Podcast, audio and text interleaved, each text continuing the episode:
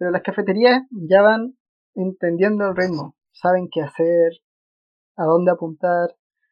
Incluso, a pesar de que han muerto varias, han nacido otras. Y eso a mí me impresiona mucho, porque apuesto a que ya entienden la situación en la que se están parando.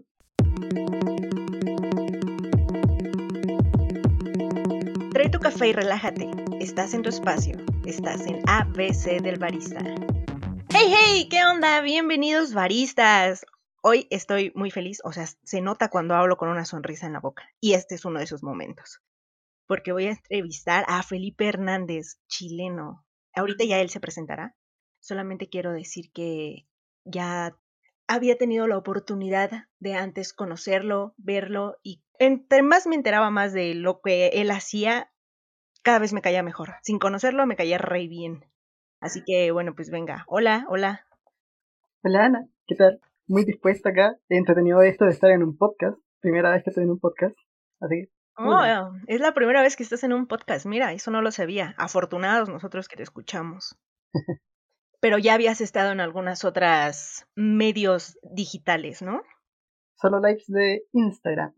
De hecho, así te conocí. Sí, hubo lives en Venezuela, con Venezuela, Darberis uno y un par de chilenos. Hasta ahí llego. Yo te conocí en específico con el de Ale, Ale Barista. Estabas hablando de tu kit de ácidos. Ah, cierto, en Bolivia. Cierto, cierto. Ella me contactó de las primeras. Ahí, y yo, yo me acuerdo que vi, noté como que tu seguridad para desenvolverte. Y yo dije, oh, esto está muy peculiar. Se ve que tiene madera. Y cuando entré a tu Instagram para solicitarte unos papers, me di cuenta de que eras divulgador de la ciencia. Ah, me gusta tener ese enfoque. No sé si el título me... Estoy a la altura del título, pero me encanta eso. Y bueno, es lo que hago actualmente, tratar de, de agarrar algunos mitos del café, explicarlos de mejor forma, contar unos tips o, o ver qué está ahí, qué se puede hacer. Últimamente ha estado estancado eso por síndrome del impostor. Ah, pero... Un clásico. Espero continuar. Sí, va para todos los que escuchan, ¿eh? El síndrome del impostor, creo que uno se levanta y tiene que empezar a lidiar con ese, es el primero. Es algo muy loco. Pues sí. Y bueno, actualmente estoy en práctica profesional, aún yo no soy químico químico, eh, pero estamos yendo en eso. Tampoco se necesita para hablar de café o de los kits de ácidos. Y paralelo a ello, tengo este emprendimiento de kit de ácidos del café, que al final son estándares de sabor regulados, avalados por la, el CQI, que la gente utiliza muchísimo para, para sus pruebas. A ver, a ver, ahí hay que detenernos un poco. Cuéntanos un poquito más del kit de ácidos. ¿Qué es? Por ejemplo, podemos empezar por ahí. ¿Qué es? Que son seis estándares de sabor. Hay otros países que usan unos cuantos más, pero la verdad no es tan relevante ampliar la gama, no siempre más es mejor. Exacto. Y de los seis que hay, a mí me encanta saber identificar dos o tres que son súper importantes y se pueden reconocer en las tazas. Esto además es muy fácil de preparar, son como las gotitas para los ojos, uno lo echa en un vaso, lo puede agregar a una bebida para aumentar la intensidad de las sillas de la bebida. Y entonces hay, hay espacio para la experimentación y también espacio para la rigurosidad. Eso me queda muy bien de, esa herramienta. Y para los que no, no, tienen ni idea de qué es lo que estamos hablando, porque es la primera vez que te están escuchando, danos contexto, un poquito más, por favor. Para los que no tienen idea.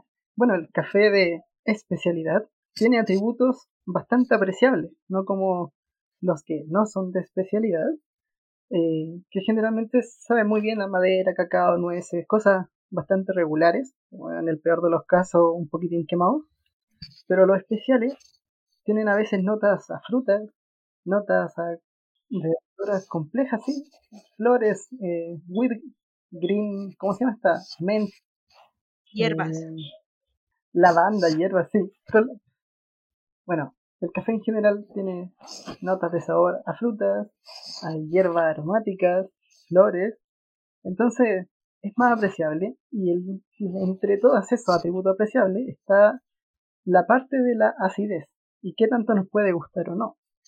eh, no mucha gente es fan de los ácidos, pero el café contiene una pizca de ácido que es muy bueno que aprendamos a apreciar. Y es por eso que nace este kit que te enseña cuáles son los seis importantes, te los deja bien claros en tu lengua te ayuda a encontrarlos en tus cafés del día a día. Ok. Y cuéntanos, ¿cómo surgió? Surgió desde la necesidad. En parte de mi entusiasmo por estar metido en el café y saber estas cositas químicas. Entonces la chispa de mezclar ambas cosas me dijo, bueno, hagámoslo, ya que no está en Santiago de Chile, no estaba en Chile, y en Sudamérica solo estaba en Venezuela, por lo que conozco de Herberi. Entonces, claro, era caro traerlo, hagámoslo acá, es simple, se puede hacer, yo lo hago, ¿por qué no? ¿Y te aventuraste a hacerlo entonces? Así fue, pues. Entonces, primero hice, hice un par, se los di a unos profesores, la única ST certificada en Chile, eh, se comentó el asunto y terminé distribuyéndolo por Santiago en bicicleta, llevándolo por correo a otras regiones, e incluso algunas personas que viajaban a Perú, a Panamá, llevaron unos kits en su mochila y lo dejaron allá. Y desde ahí aún me llega un mensaje de, oye, ¿cómo hago para llegar mi kit? Y, y pues no llega, a menos que tengas un amigo que venga hacia acá y te lo lleve de vuelta. Estaría súper bien, creo que esto lo podrías escalar, sí. Bueno, se puede escalar, esa idea es bastante simpática, muy ambiciosa, pero lo ideal sería que hubiera un local en cada país, porque tanto mercado no hay. Entonces, siendo realistas, que lo haga cada persona en su país busque a un amigo que le guste el café y la química. Y, y que se aventure. Claro. Ojo ahí con esa palabra que, que, que, mencionaste. Surgió desde la necesidad, como surgen todas las buenas ideas, que todos no sabíamos que lo necesitábamos hasta que estaba ahí enfrente de nosotros. Eso es lo que se ha visto reflejado en Chile. Sí, sí, sí, sí. Oye, ¿y cuáles son los ácidos que contiene? Contiene los ácidos cítrico, málico, acético, fosfórico y tartárico. Creo que dije los seis ahí. Aparte de en bicicleta, ¿los distribuyes de alguna otra forma? No sé, me imaginaba así como en una cafetería que pudieran llegar a exhibirlos y tenerlos. Eso fue un logro del año pasado. Me contactó un distribuidor de artículos de café de acá de Chile y lo puso en vitrina. Eh, esa ha sido mi única vitrina, la verdad, todo lo demás es contacto directo. Entonces, si quieren un kit de ácidos, pueden ir a el gran holding de Café de Café Store o pedírmelos por Instagram. Sí, claro, si son de Chile o tienen amigos allá, obviamente. Tú estás en Santiago de Chile, ¿no? Sí, centralista. Bien, bien, bien. Respecto a la pandemia, ¿benefició o empeoró la venta del kit de ácidos o no lo afectó. O sea, no, no, no me imagino qué pasó. De verdad, con pandemia, yo creo que, o sea, un cambio que hubiera salido naturalmente de todas formas, que es llegar más al consumidor final que a lo que era mi principal objetivo en un principio, tostadurías, catadores, profesores. Entonces, la pandemia, en un momento hice un kit más pequeño, más accesible, y con pandemia me obligó a hacer talleres online. Eso fue lo único que hizo la pandemia. Ni subieron ni bajaron las ventas. ¿Y eh, aparte de tus clases en línea, hiciste alguna otra cosa con base en la pandemia? No, espera. también la pandemia me ayudó a colaborar con otras escuelas de café y con otros baristas que, que estaban interesados. Entonces salieron como packs que incluían mi kit en sus clases y eso fue bastante entretenido.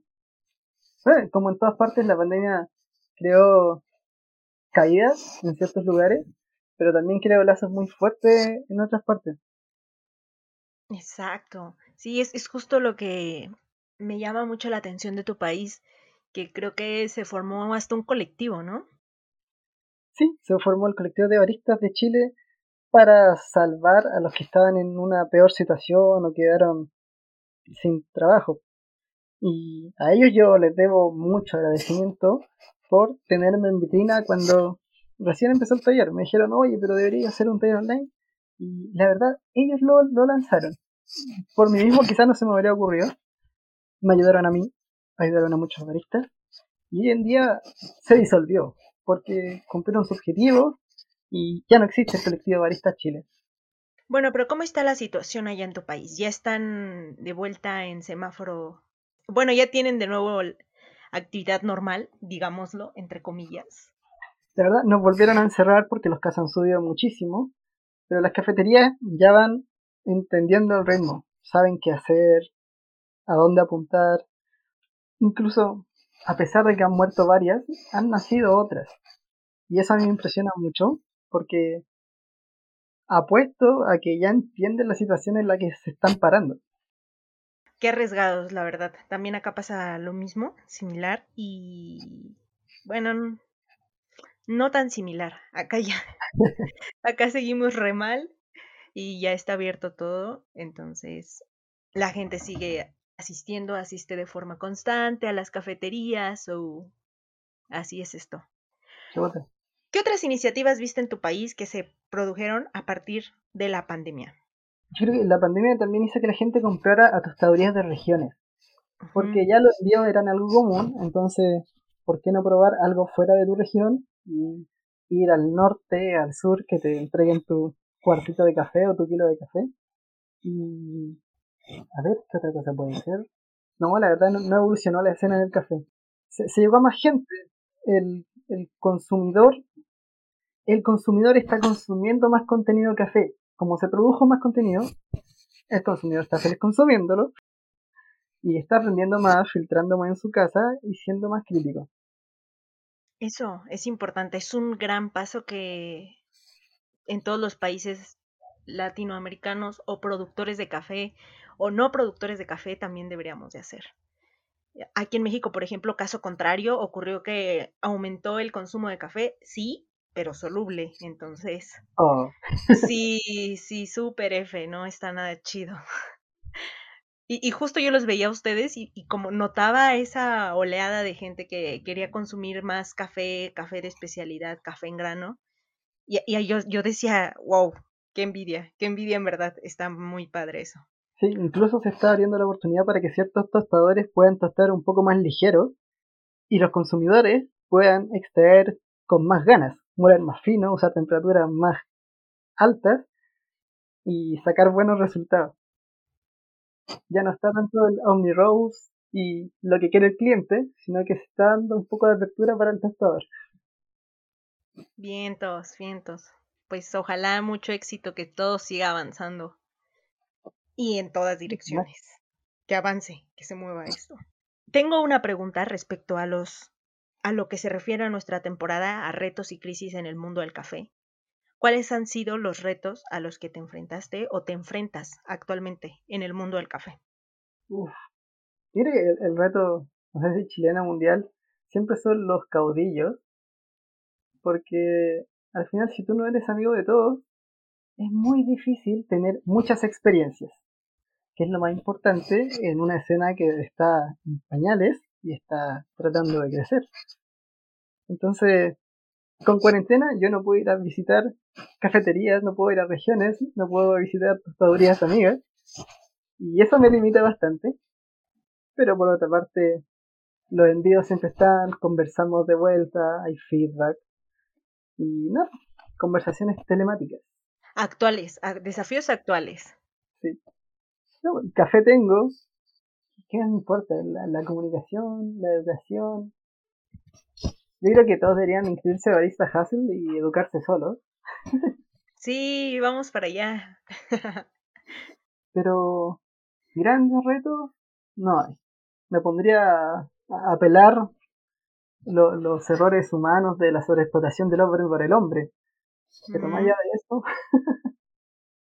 bueno, ya con esto tenemos muchísimo, muchísimo trabajo que hacer. Oye, y actualmente en el mundo del café, aparte de tu kit de ácidos, ¿estás trabajando en este en este rubro o te dedicas de plano todo a la escuela? No, la verdad, no estoy trabajando, pero sí es como, o sea, ¿verdad? Hacer el kit de ácido es bastante trabajo. Eh, estoy de 6 a 6, luego vuelvo a mi casa, armo cajitas, trato de desarrollar el discurso tras las clases y, armar las cajitas demora mucho. Luego hacer las, las soluciones y todo eso se me va el fin de semana y al final no tengo tiempo para nada. Pero esto de vivir en el mundillo del café eh, me crea relaciones muy entretenidas, entonces a veces me invitan a probar un café, me mandan café, luego yo les pido otro café y, y así incluso hace poco con un accesorio de una, una cafetera que hay por ahí. Y me dijeron, no, ¿y quieres probarlo? Y yo dije, bueno, encantado. que lo bueno, a mí me parece demasiado entretenido. ¿Qué era? ¿Qué accesorio era? Eh, era un... Tendría que googlearlo, a ver, espérate. Están las conversaciones. Venga, venga. Y es que además tú te diviertes mucho jugando con los nuevos artilugios que te llegan. También te vi con un comandante ahí ah, haciendo experimentaciones. Esa fue la inversión del año. Luego lo comparé con, con el ODE. Pero fue una excelente inversión tener el comandante, que era como top 5 de los molinos, y ponerle al lado el automático de Fellow. ¿Y qué tal? Y bueno, después lo pasé por el club, hice el análisis, entre comillas, y resultó que el Fellow muele muy muy parejo y da muy poco fino, entonces la gente puede hacer filtrados con las variables que quiera y nunca se les va a tapar el, el método. Mm, muy bien. E, eso me encanta de ese molino automático. Aunque no pueda ser expreso, no pueda moler muy fino, eh, lo hay un muy buen molino automático.